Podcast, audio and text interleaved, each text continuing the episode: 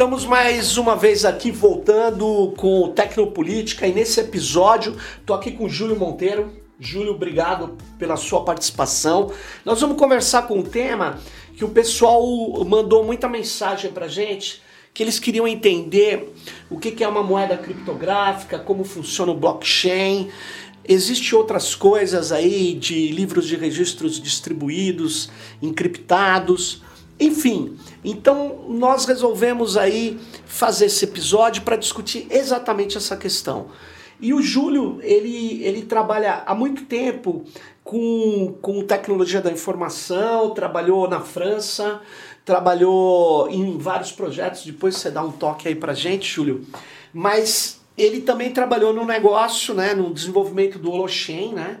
E a gente vai chegar lá. Então, Júlio, obrigado de novo aí por estar aqui no Tecnopolítica, onde a política ela é feita pelos códigos e os códigos guardam decisões políticas. Então, vamos lá, Júlio.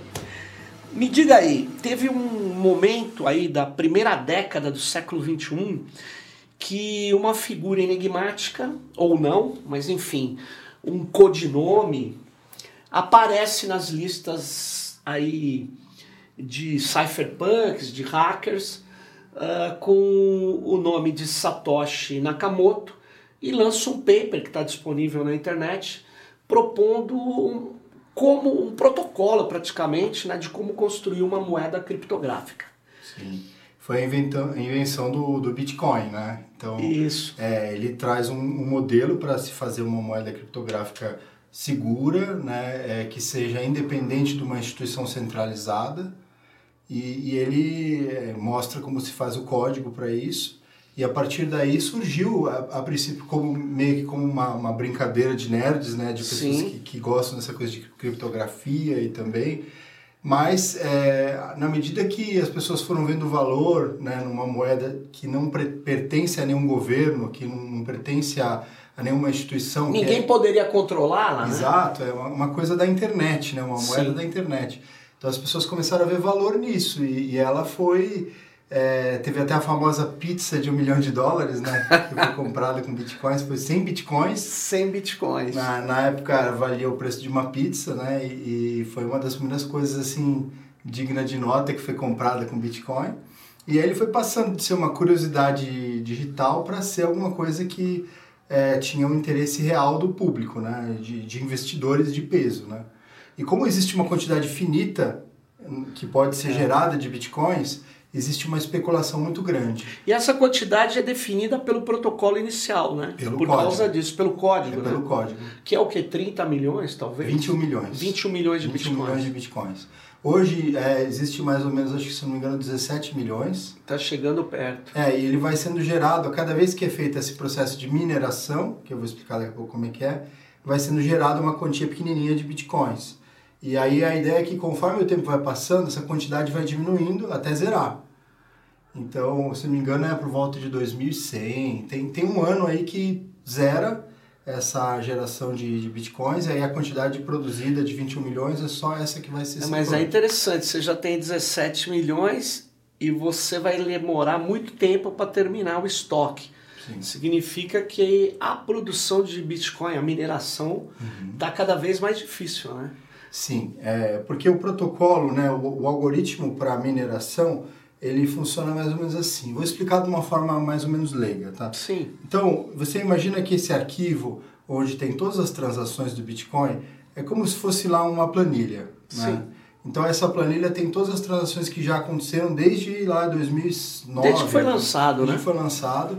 E, e aí você, você tem todas as transações lá. Esse arquivo é como se ele fosse um arquivo público, Todo mundo pode baixar uma cópia, é, pode ler, só que para você escrever, você precisa de uma senha. Né? só que essa senha, ela é aleatória. Ninguém sabe a senha. Ela é gerada pelo algoritmo. Então, o único jeito de você descobrir a senha é chutando, digamos assim. Né? Só que a senha é, um, é, imensa, são vários bits, né? é uma, uma senha gigantesca. E aí, conforme o algoritmo vai ficando mais difícil, mais números da senha você tem que chutar. Entendi. Então no começo você precisava chutar só o comecinho da senha e já, já era suficiente para você ganhar o direito de escrever o próximo bloco, que é como se fosse a próxima linha do arquivo. E aí você, nessa escrita, você cria uma moeda para você também. Exatamente, porque o que você escreve? É, quando você, se eu transferir um Bitcoin para você, essa transação vai ficar pendente. Sim. Numa fila de espera. Que todo mundo tem acesso a essa fila, todo mundo sabe que transações estão pendentes. Então, quem acertou a senha ganha o direito de escrever o próximo bloco. Tá. E ela vai pegar uma quantidade de transações ali da fila que cabe no bloco, que é um número finito aí que cabe, é, e aí ela vai escrever essas transações e vai escrever uma transação para ela mesma, Uhum. do vazio para ela mesma. Então ela está criando esses bitcoins para ela. Hoje, se eu não me engano, eram 15 bitcoins que você cria, né? Mas isso vai diminuindo. Vai diminuindo. Então, se não me engano, esse bobear até já desceu para 7,5, mas os 15 bitcoins hoje daí na faixa de 500 mil reais, 600 mil reais. Na verdade, minerar é criar esse, essa linha do nada. Sim, Você criou porque você descobriu essa senha. exato. É isso. E antigamente era muito fácil minerar, você no computador caseiro você conseguia minerar. Eu cheguei a minerar na época Sim. de 2011, 2012, era muito fácil. Tinha muita gente comprava, lembra umas maquininhas até que vendiam máquinas para minerar Bitcoin, Exato. né? é. E, ho- e hoje ficaram caríssimas essas máquinas, né? Se você quiser comprar, você até consegue. É, são máquinas dedicadas que usam ou placas 3D, né? Sim. Ou, ou chips especialmente desenhados para minerar, porque o cálculo matemático que você faz ali é muito definido, né? Então, é, inclusive isso é um dos problemas, né? Porque como ficou muito difícil minerar hoje, só grandes empresas com muito dinheiro conseguem minerar. Então, o que começou com uma coisa assim para todos, né? Todo mundo poderia. né? é. É, hoje é, ela tá limitada a quem tem muito dinheiro. Eu E- cheguei a ver, Julio, que lá chegou um momento, eu até me perguntaram os alunos na Federal do ABC, não, mas é, o que o Bitcoin estava permanecia como algo que poderia ser feito por todos. Eu falava, ó, não é mais, porque eu fui tinha acabado de ver que uma empresa estava responsável pela criação de 52% dos bitcoins naquele período, sei, naqueles dois, três meses. É um consórcio é um da. China e Coreia. Eles têm Isso. mais de 50% da mineração. Ou seja, mais da metade do poder de mineração, de geração de blocos, está na mão deles. Isso dá para eles um poder muito grande na rede. Né? E na prática, eles, se eles quisessem, digamos assim, definir o futuro ali do Bitcoin, porque os mineradores têm esse problema. Eles, eh, se você parar de minerar, a moeda desaparece. Claro. Então precisa existir os mineradores. Então, cada vez que o pessoal quer fazer uma alteração no código do Bitcoin, que é um código aberto, Sim. está no GitHub. Então, se você quiser propor uma alteração, os mineradores têm que permitir. Claro. Eles têm que rodar Já a versão teve uma nova. alteração, não teve? Teve algumas, Teve né? É que algumas, eles chamam de sim. forks, né? Que É. quando você cria uma versão nova, o problema é que é, pode ser que o dinheiro anterior deixe de ter valor. É, Então aí claro. teve o Bitcoin Gold, Bitcoin Cash, e aí o pessoal acaba criando esses forks e ficam duas moedas existindo. A Claro. moeda antiga e a moeda nova. E os mineradores podem escolher É vão... que, na verdade, você, você falou uma coisa fundamental para as pessoas entenderem, né? Que se parar a mineração, ninguém acrescenta linha nova naquele registro que você chamou de planilha. né? Não se faz mais E transação. aí eu vendi algo com você, fico esperando aquilo se consolidar, Exato. porque precisa entrar no, Exato. vamos dizer, na lista para ser validado. Quer O dizer, Bitcoin hoje tem uma espera de 10 minutos, é feito no código, tá? Sim. 10 minutos para gerar cada bloco. Então, um bloco só pode ser gerado a cada 10 minutos. Espera-se 10 minutos. É, eu ouvi dizer que estava isso. demorando mais que isso. Então, tá demorando mais por quê? Porque você colocou uma transação na lista de espera, Sim. e aí, se você não colocar uma taxa de transação, porque o minerador ele ganha de dois jeitos. Ele ganha quando ele cria o bloco, que tem a taxa dele, Sim. que é o incentivo, e ele pega todas as transações que ele vai escrever e é, quando ele escreve, ele ganha um percentualzinho da transação. Mas para isso ele tem que ter a senha, né? Para isso ele tem que achar a senha. Então, se ele achar a senha, ele é compensado de dois jeitos. Com essa geração do De Bitcoin novos e um bitcoins. percentual de cada transação que ele escreve. Só que o que, que acontece? Ele ordena todas as transações na fila de espera pelas que vão pagar mais. Claro. Então, se você não quiser pagar uma taxa absurda, se você quiser pagar a taxa normal, você pode não entrar no primeiro bloco, você pode acabar entrando no segundo, no terceiro. Você pode demorar 20, 30 minutos para entrar a sua É. Quer transação. dizer, você tirou o poder de um banco central, tudo bem, que nem tem esse poder de taxar assim. Tem, tem, mas ele não faz isso em geral. Ah, ele regula o preço do dinheiro com a taxa de juros. Mas no caso do Bitcoin, você ordena a lista, né? Exatamente. Você passa a dar um outro tipo de poder, o poder da hierarquia do minerador, né? Exatamente. E o interessante é que a taxa não é percentual da negociação. Então você pode mandar uma oferta lá de, sei lá, de 20 bitcoins, que vai dar uma grana absurda, e você paga um ou dois dólares só de, de taxa. Entendeu? Então Sim. a taxa não é proporcional ao montante que está sendo transferido. né? Interessante isso. Agora, essa. Vamos ver aqui, o, o Júlio, essa planilha que você falou, que é disponível, na verdade, isso é o chamado livro de registro, seria um tipo de um blockchain. É, isso aqui é o tal do blockchain. Que o blockchain é a cadeia de blocos, né? Então, Sim. você imagina que cada um desses, dessas linhas da planilha, ela é encadeada criptograficamente. De forma que se você adulterar uma coisinha lá no meio, ela fica toda inválida. Sim. Porque você usa um algoritmo criptográfico que chama árvore Merkel para validar que cada bloco está na ordem certa e é seguido pelo bloco anterior. Então, se você mudar um, um bit ali de um, de um bloco, você invalida o bloco inteiro. E você teria que, você teria que gerar tudo de novo do zero e, e você teria que ter essa... Porque isso aí é o que eles chamam de consenso. Uhum. E esse consenso é o que permite eu poder gastar o meu Bitcoin com você e não gastar de novo com outra pessoa Claro. que é o que chama de double spend, ou gastar, é você gastar Sim. duas vezes o dinheiro, né? Então, para evitar isso, existe esse consenso. Ou seja, para você comprar um cafezinho com Bitcoin no Japão, você precisa avisar o planeta inteiro que você, Você está vai comprar. e o planeta inteiro precisa concordar. É. Então, olha o desperdício que é a energia que você gasta também para essa validação. É. Dizem que hoje a energia que é gasta né, para o processo de mineração chega a ser a de alguns países aí pequenos, Suécia, né? e tal. Suécia, Portugal, é a energia gasta para mineração. Tem- isso é meio questionável, É. tem gente que questiona esse cálculo, mas é, é um o gasto energético é bem alto para manter esse consenso, né? É, mas você veja que interessante o que você falou, porque quando o dinheiro não é virtual, ele ele tá antes de mais nada, toda moeda é virtual, ela é uma representação da riqueza, Perfeito, claro. perfeito. Mas uma hora é, eu crio ela em uma nota impressa e validada pelo governo, só o governo pode emitir. Né? Na hora que eu pego os 10 reais e passo para você pelo cafezinho, cafezinho caro esse, É. na hora que eu dou, mas por outro lado está liquidada a transação. Sim.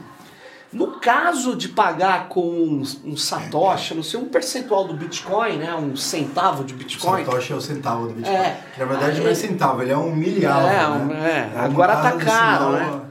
Mas na hora que você paga, tem que entrar no livro de registro. Sim. E aí eu tenho uma pergunta. Veja bem, além de ter que entrar, então vai demorar um tempo para entrar na lista que você bem explicou aqui. E se eu quiser desfazer uma transação? Não dá. Não dá. Não dá. É. Isso é outra coisa interessante do Bitcoin. Porque se você perder a senha da sua chave criptográfica, você perde tudo. Não tem central, alô Bitcoin, central Bitcoin, gostaria de recuperar. Não tem. Não tem. Não existe entidade centralizada que vai recuperar a sua senha. Se você esquecer a senha, você perde tudo. Ou se e você você tiver- uma transação que você quer desfazer, não desfaz. Eu tinha uma tá carteira no meu celular e foi roubado. Eu não tinha ele em nenhum outro lugar. E Perdeu. perdi. A não ser que. Não, se você tiver a senha da chave privada, né, que é a forma de Sim. recuperar, você conseguiria recriar essa carteira num outro celular. Putz. Mas se você não tem, não. aí você realmente tem. É, aí é. Inclusive, isso daí é uma coisa para as pessoas ficarem atentas, porque se você usa uma dessas bolsas que negociam Sim. criptomoedas, tem algumas que mantêm as chaves com a bolsa. Então, se a bolsa fechar, por isso que você perde o seu Bitcoin. Porque a chave não está com você, ela está A com chave a bolsa. tá com a bolsa. É. Se a chave estiver com a bolsa, o dinheiro não é seu. Então fujam desse esquema. Você tem que ter uma carteira criptográfica onde você é dono da chave privada. Senão você não tem acesso ao dinheiro. Então isso é muitas aí bolsas dessas que Só muita falar gente uma coisa perdendo. aqui, Júlio, porque muita gente pode é, não entender o que, que é chave pública e privada aí, né? No caso, é, é, nós estamos falando de criptografia, né? Criptografia é, é uma forma aí de você. Foi muito usado por militares, pela diplomacia, mas é muito usado na rede para você, no caso, não alterar algo que, por exemplo, fizemos um acordo. A gente assina com uma chave privada e distribui o seu par, que faz uma função inversa, né? para milhares de pessoas.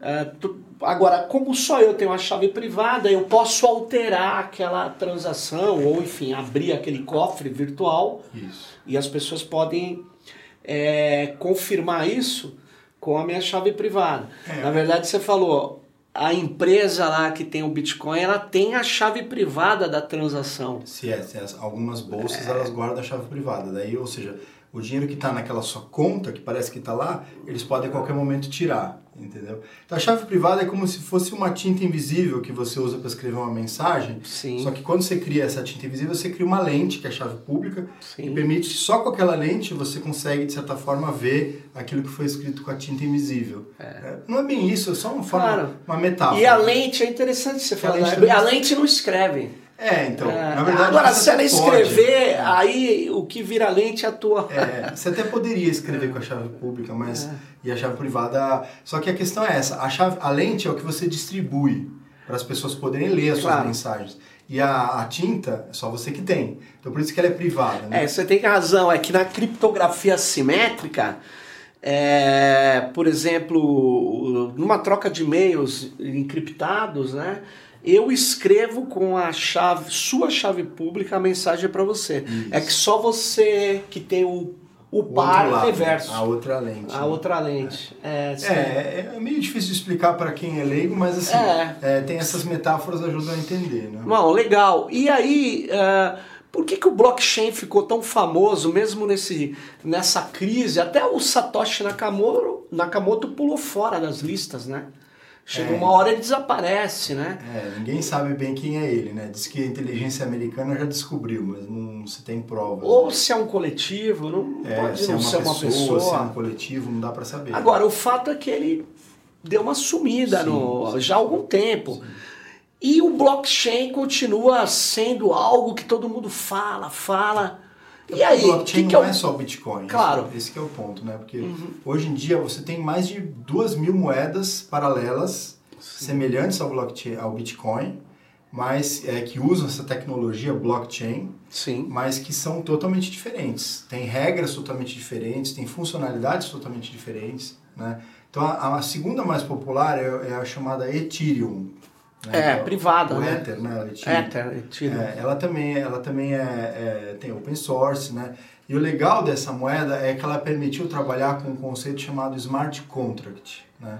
Que é a possibilidade de você criar basicamente a sua moeda ou criar outros tipos de contrato. Porque dinheiro, na verdade, é um contrato. Dinheiro é um é o contrato. contrato mais Claro. simples possível. Eu te dou e você aceita. É, então é, é praticamente isso. Então eu te dou 100 e você fala, tá bom, eu aceito. Então é um contrato. Você sabe que isso você tá. Se você estivesse sem marxistas aqui, estaria atuando contra o fetiche da mercadoria, contra a alienação. As pessoas vão falar, como que dinheiro é um contrato? Mas é, né? baseado em confiança, Contrato é baseado num contrato. É que no caso do dinheiro que nós usamos na nossa sociedade, ele é baseado no curso forçado, né? Isso é O outro, Estado isso é que um banca. chave, porque o dinheiro é o único contrato que a gente não pode cancelar. É, Exatamente. E é assim que ele se garante, né? É. E os dinheiros nacionais, até o real, o dólar, é, como é que eles fazem para instituir, para você ser obrigado? Porque não tem nenhuma regra que te impossibilite de aceitar dólar no Brasil. Você Não. poderia ter um negócio e aceitar dólar. Claro. Mas então como é que eles prendem você ao real?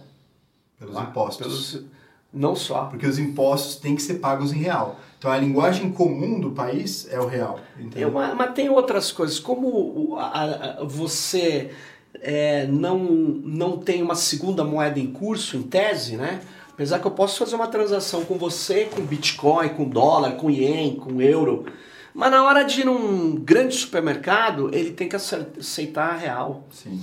Claro, Porque ele tem a ver com impostos, imposto, é. mas ele tem que aceitar o real, porque tem um limite de dólar em circulação. É, É, aliás, monte o valor da nossa, né? moeda, da nossa moeda em relação ao dólar é definido pelo estoque de dólar que o Banco Central consegue manipular num surto especulativo. Sim. Enfim, na verdade, você estava falando do blockchain. Essa é a questão. O blockchain, ele é um livro, seria correto dizer, ele é um livro de registro encriptado que permite fazer microcontratos, grandes contratos, permite registrar e todos terem a cópia ser um, um, um fiel depositário, é, um, um repositório, vamos dizer assim, Sim, centralizado. sim. Sem ter. É, exatamente. É como se fosse um banco de dados na prática. Perfeito. Só que é um banco de dados distribuído. Todo mundo pode ter uma cópia e aí tem uma forma específica e um jeito específico de definir quem que vai escrever.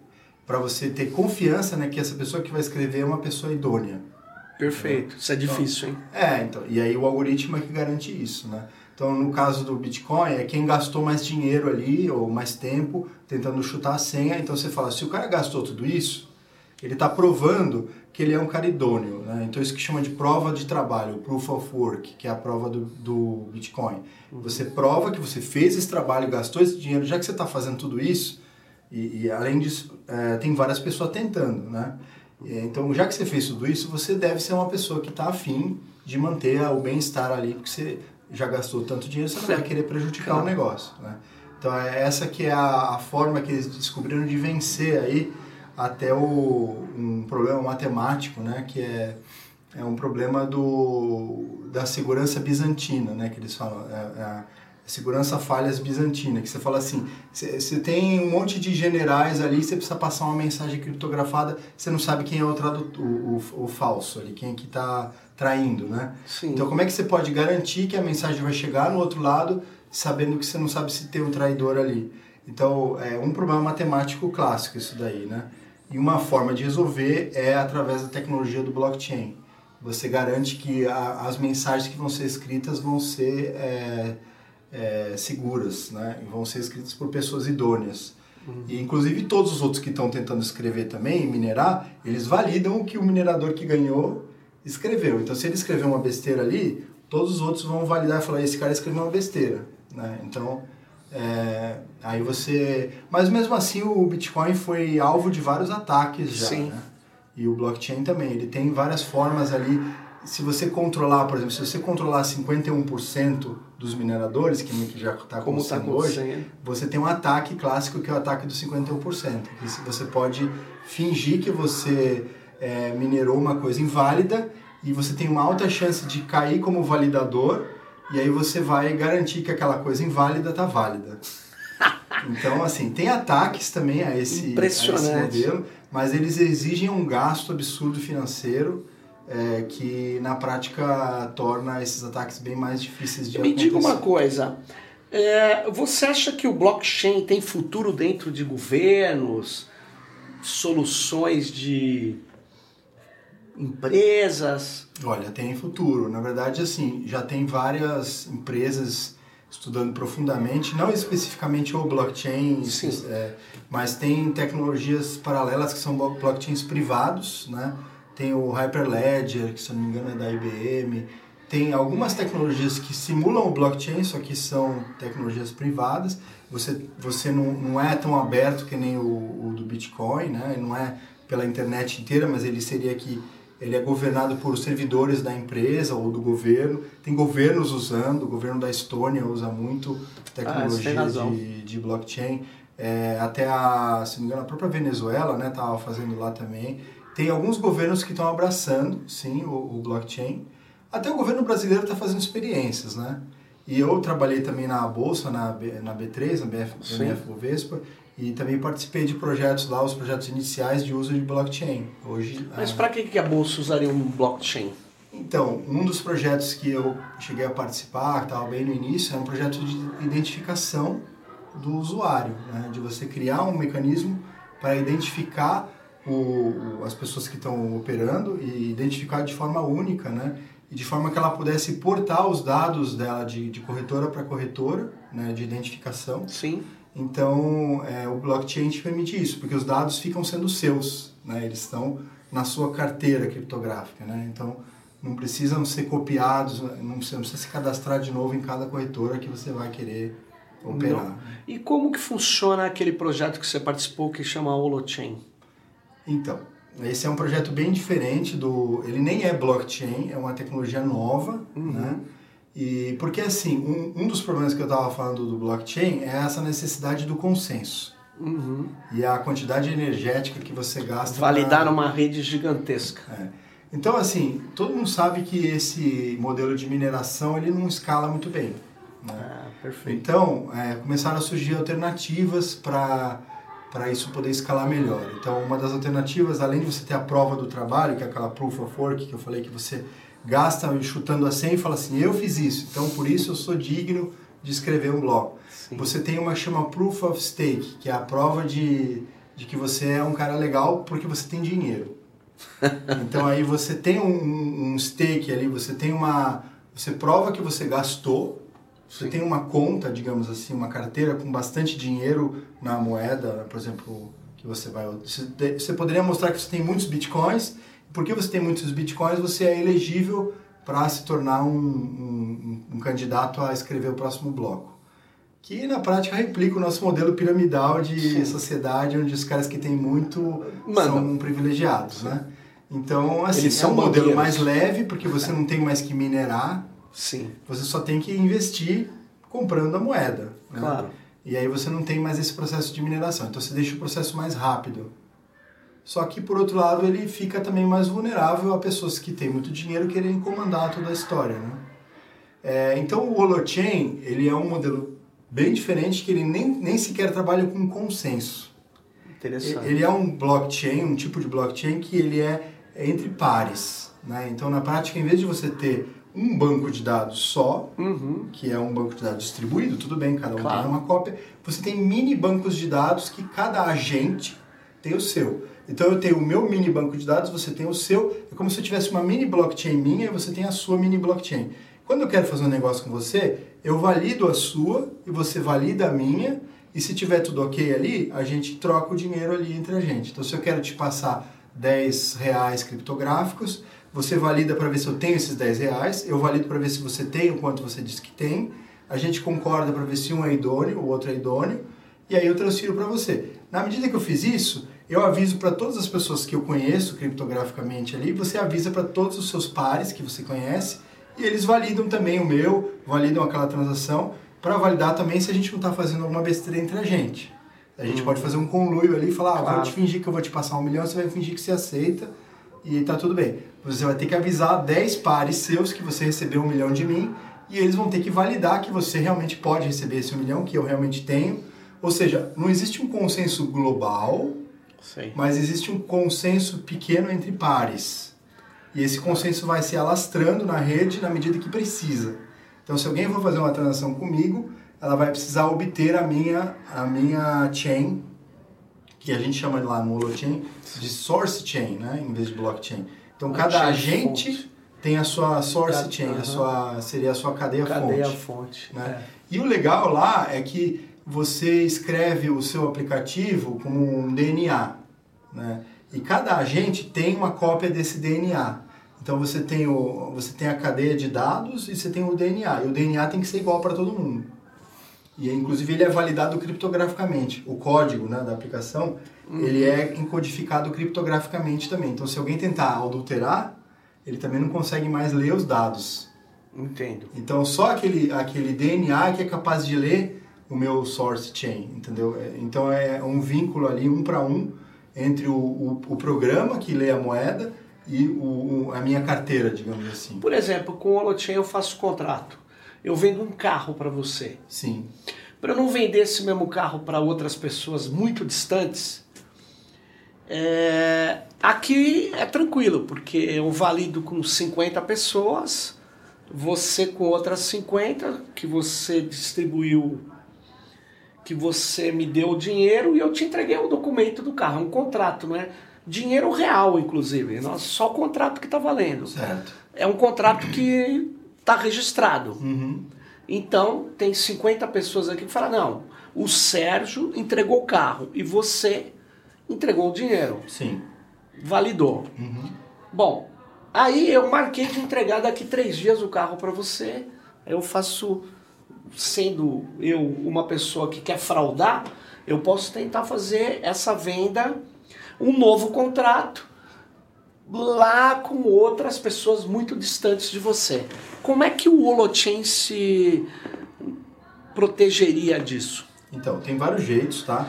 É, esse tipo de ataque que está falando é um ataque que chama Sibyl, né? Que você, é, na verdade, é, o Sibyl você vai controlar várias pessoas na rede que vão fingir que autorizam que você fez aquele, aquela transação. Tá. Então você vai criar agentes é, que são cópias suas, que concordam que aquela transação é válida e que vão permitir aquele carro ser negociado com outra pessoa. É, um, um dos jeitos tradicionais de bloquear isso no holochain é colocar um tempo mínimo de propagação para as transações. Então, se você vai fazer uma transação de 10 milhões de dólares, Sim. você vai esperar um tempo mínimo para ela se propagar na rede, para você poder validar com alguns agentes aleatórios. E aí esses agentes, porque a distância que você está falando, na rede ela não se aplica da mesma forma Não. que... Então, assim, na prática você vai escolher uma quantidade de agentes aleatórias na rede e eles vão, vão ter que saber quem sou eu e se eu tenho mesmo esse carro. Então, é, e quem é você e se você tem mesmo o direito de comprar esse carro. Isso tudo é indexado pelo número do bloco, digamos assim, né? Então, se você esperar esse tempo mínimo de propagação, que seria o tempo do bloco chegar para as pessoas, você é garantido que se você chegar naquelas 50 pessoas, uma delas vai ter a informação conflitante sua e você não vai conseguir mais negociar o carro com outra pessoa. Porque você vai esbarrar num agente que já sabe a É verdade. que você vai ter. É que, eh, pelo que eu estava entendendo no Holochain, você pode ter blocos simultâneos, né? Porque ele não está organizado Então, ele hierarquicamente. tá- ele, ele tem uma ordem, Sim. né? em, cada, em cada carteira, em cada chain, Sim. você tem uma sequência. Então, se eu tentar criar um bloco, é, ele vai ter sempre aquela sequência. Então, se uma outra pessoa quiser validar que eu criei aquele bloco, ela vai criar na cópia dela e vai ver que vai tá, não vai estar batendo com a minha sequência. Entendo. Então, se eu mandar uma cadeia é, sem o carro para duas pessoas, elas vão sempre criar do mesmo jeito. E elas vão conseguir ver que. Vai ter conflito ali das cadeias com o seu DNA, vamos dizer. Sim, o DNA ele só vai permitir criar. Você teria que adulterar o DNA para começar, você teria que adulterar o DNA de forma que ele seja capaz de ler uma, uma cadeia que não é a dele. Você tem um esforço considerável aí para você considerar. Entendi. É, não, é, conseguir- não é trivial você fazer essa fraude. É. Então, e o legal do Holochain, primeiro que ele não tem mineração também, Sim. porque todos os agentes são nós que, que ao mesmo tempo validam as transações e escrevem as transações, porque você só escreve as suas, isso que é legal. Você valida as dos outros e você escreve as suas, você só escreve na sua, na sua própria chain. né? Uhum. Então ele é muito mais leve, ele chega a ser 10 mil vezes mais rápido do que o Ethereum, que, é, que já é mais rápido que o Bitcoin. Né? Entendi. Então ele, ele tem uma série de vantagens estratégicas aí para criar aplicativos até para celular. É, inclusive o legal é que como você não precisa validar com o planeta inteiro, você vai comprar um cafezinho, você pode usar o Holochain fora da rede. Isso que é interessante. Você vai comprar uma água de coco na praia, é uma transação baixa, então você só vai, você validar a carteira do vendedor da água de coco, ele vai validar a sua, ele vai ver que você tem o dinheiro, você vai ver que ele tem o coco, você paga para ele ali, e quando você voltar para a rede e tiver sinal, aí você divulga para os seus pares, e aí se tiver uma inconsistência, você pode perder aquele dinheiro ali, né? Você vai, mas aí você tem como iniciar um processo que você marca aquele cara numa espécie de lista negra, e ele vai perder a possibilidade de negociar para o resto da, da existência dele com aquela carteira. Entendi. Então você tem até a possibilidade para isso. Para dispositivos aí de, que a gente chama da internet das coisas, né? É muito interessante o Holochain por isso, que ele permite baixa E conectividade. o, o Holochain você acha que vai vingar como um tipo de alternativa de transação, então? Eu acredito bastante. Uma das coisas diferenciais dele, que até é, é, vai fazer ele se po- popularizar, é o que a gente chama de holoporte. Ah, que é uma caixinha que você pode comprar e ter na sua casa e que ela roda aplicativos criptográficos feitos em holochain. Então é como se fosse uma nuvem nova na casa das pessoas. E é uma nuvem criptográfica distribuída. olha só. Então, você em vez de rodar na Amazon, em vez de rodar nas nuvens do Google, da Amazon, da Microsoft, você vai estar rodando na nuvem que está na casa das pessoas. E porque assim, o aplicativo criptográfico em holochain, como ele não tem um servidor central, Uhum, você precisa hospedar ele em algum lugar. claro. E se você não, não, não tem conhecimentos de Linux, de servidores, você vai ter muita dificuldade, porque a sua versão do aplicativo que vai é, validar os, o que as pessoas estão fazendo, ela precisa estar rodando num servidor. Uhum, Então, se você tiver holoports espalhadas pelo mundo, um usuário de um smartphone pode rodar a versão dele do aplicativo num servidor de uma pessoa no Japão ou a outra pessoa no Brasil. Claro.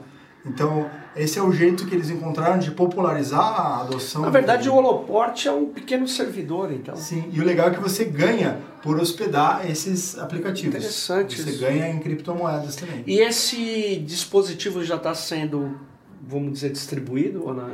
Então, ele, ele foi lançado no ano passado, no começo do ano passado, e ele tinha uma expectativa de entregarem até mais ou menos o meio desse ano.